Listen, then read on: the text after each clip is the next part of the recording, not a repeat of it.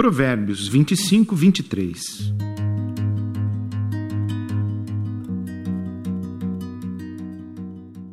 Tão certo como o vento do norte traz chuva, a língua que espalha boatos provoca a ira.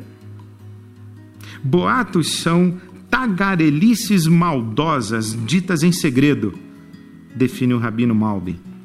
Nessa definição de boato também nós encontramos ideias como notícias sem fundamento, dito maldoso que se espalha pelo boca a boca.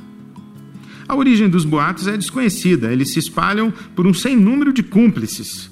E quando chegam aos ouvidos da pessoa que é prejudicada pelos boatos, suscitam ira, desejo de vingança e de retaliação. O problema é que essa pessoa não tem onde buscar reparação e nem sabe onde descarregar o seu furor, a sua ira e o que fazer para desmentir os boatos. A sua reputação está comprometida e a probabilidade de que os fatos sejam esclarecidos é perto de zero.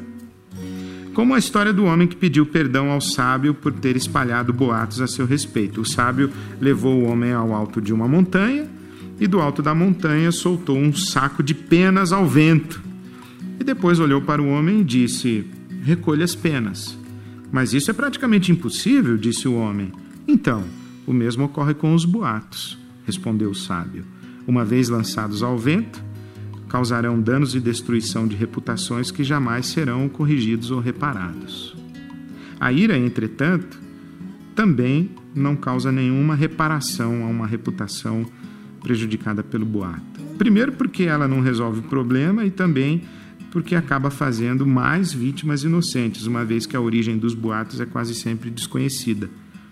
A melhor resposta para quem foi ferido pelos boatos é seguir em frente, não perder tempo tentando administrar a reputação e acreditar que Deus mesmo se encarrega de cuidar da nossa honra.